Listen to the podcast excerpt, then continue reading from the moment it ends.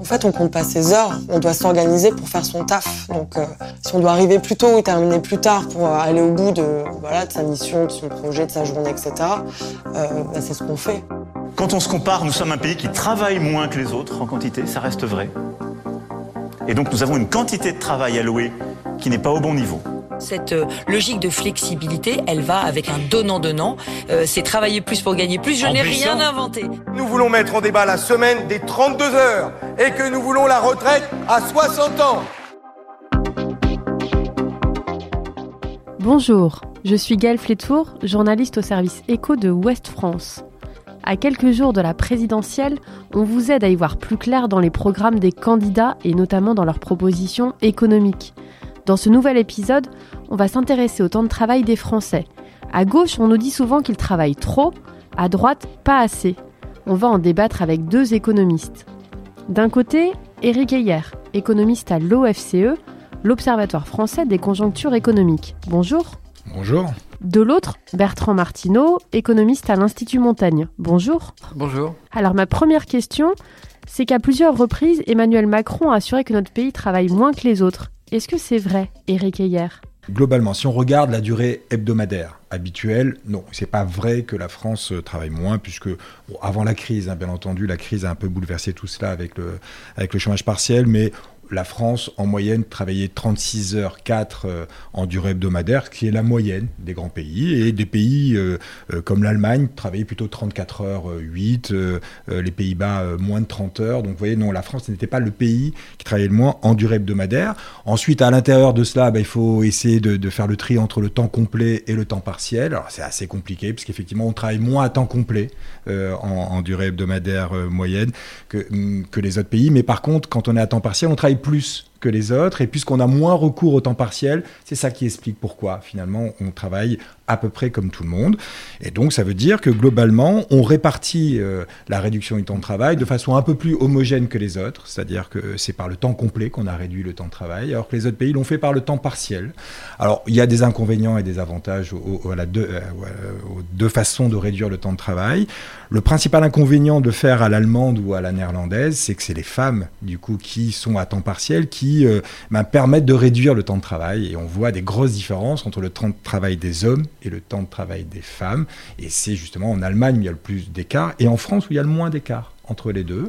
Bon, l'inconvénient de le faire à la française par le temps complet, c'est qu'on a obligé tout le monde de le faire au même moment, euh, quelle que soit la structure euh, euh, de, de, l'économie, de, de l'entreprise, quel que soit le secteur, quelle que soit sa conjoncture. Donc c'était sans doute trop brutal de le faire de cette manière-là, mais c'est un peu moins inégalitaire entre, entre hommes et femmes.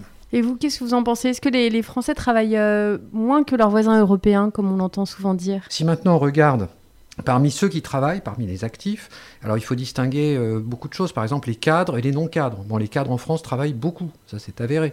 Euh, il y a quelque chose qui n'est pas assez connu. Quand on regarde les chiffres de l'INSEE, on s'aperçoit que les, cadres en 2020 euh, travaillent autant que les cadres en 1970, enfin dans les années 70, c'est-à-dire à peu près 1900 heures par an. si maintenant on regarde les, personnes travaillant à temps plein, en général, euh, je suis assez d'accord avec, euh, avec Eric, euh, c'est-à-dire que d'un pays à l'autre, avec toutes les, toutes les, difficultés qu'on a statistiques, pour une, une, semaine déterminée typique, le français à temps plein ne travaille pas moins en moyenne que son homologue allemand, par exemple. Et si on regarde le nombre d'heures travaillées par an?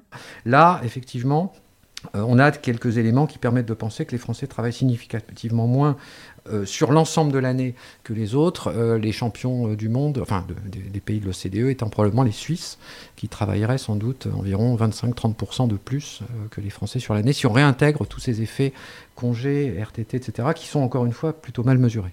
Mais on parle souvent de l'impact des 35 heures sur le temps de travail. Est-ce qu'elles existent encore vraiment, vu toutes les dérogations possibles, et qu'une heure supplémentaire est exonérée de charges et d'impôts Les 35 heures ne sont pas une norme de travail. Les 35 heures sont devenues simplement le seuil de déclenchement des heures supplémentaires pour les salariés qui sont, au qui sont à l'heure. Encore une fois, pour les cadres et un certain nombre de salariés autonomes, la question ne se pose même pas. Et donc, euh, donc la réponse est oui et non, si vous voulez. Oui, oui elles existent en tant que seuil de déclenchement, de déclenchement des heures supplémentaires. Non, elles n'existent n'existe plus au sens où, euh, par accord collectif renforcé par euh, des avenants au contrat de travail, il est possible de faire travailler les personnes beaucoup plus que 35 heures par semaine. Et justement, quand on parle des heures supplémentaires, euh, on sait que c'est rarement un choix de, du salarié, c'est quand même l'employeur qui lui demande. Le salarié peut Mm. généralement pas refuser, ni d'ailleurs l'exiger à contrario. Est-ce qu'il faudrait changer cela, par exemple? Avec les 35 heures, on a signé beaucoup euh, de contrats à 1607 heures dans l'année. Donc c'était plus des contrats de 39 heures hebdomadaires, mais 1607 sur l'année. Et donc qu'est-ce que ça veut dire? Ça veut dire qu'on pouvait avoir des semaines où on travaillait moins que 39 heures ou même que 35 heures, et que le seuil de déclenchement des heures supplémentaires commence à la 1608e heure. D'accord? Et donc ça, ça, a limité énormément euh, le recours aux heures supplémentaires pour un certain nombre de, salariés qui avaient, qui avaient l'habitude d'en faire. Et ça, euh, ben, c'est un, un un coût en moins pour les entreprises, mais du coup des revenus en moins aussi pour les salariés qui avaient l'habitude de, faire ces heures sup euh, euh, majorées. Alors effectivement, les, heures sup, on peut, euh, moi il me semble que de toute manière avec cette crise, hein, ça nous a bien rappelé que la discussion du temps de travail doit être aussi vue comme une arme conjoncturelle. C'est-à-dire qu'en période de crise, il faut réduire le temps de travail pour sauver l'emploi. Vous voyez, l'activité partielle, ça a permis de, maintenir beaucoup de salariés dans l'emploi. Et ça, c'est une chose qui n'avait pas été produite en 2008 et qui là euh, a, a bien été comprise cette fois-ci et a permis ben, un rebond ensuite de, de- de l'emploi un, un- un peu plus significativement Pendant la crise du Covid. pendant c'est la ça crise de, Mm. de- la Covid, effectivement.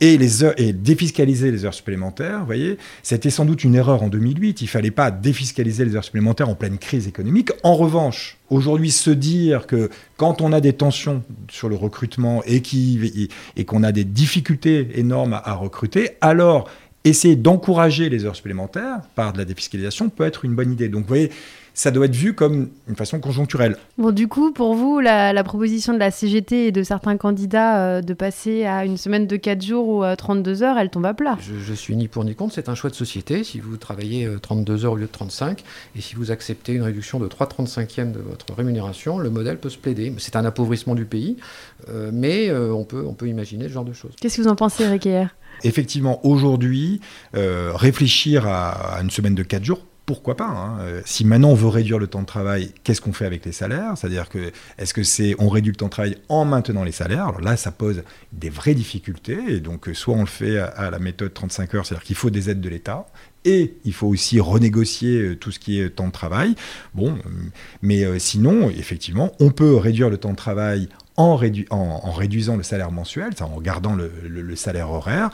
Bon, le- faire, euh, c'est là où j'aurais une petite nuance avec Bertrand. Je ne suis pas sûr que ça appauvrisse le, pays. Ça va appauvrir certains salariés, mais bon, on peut attendre de cela potentiellement des créations d'emplois. Et vous l'avez, vous l'avez évoqué tout à l'heure, euh, Monsieur Martineau, la, la question euh, du temps passé à travailler, c'est aussi toute sa vie jusqu'à la retraite. Est-ce que c'est là-dessus aussi peut-être qu'il faudrait prendre des mesures?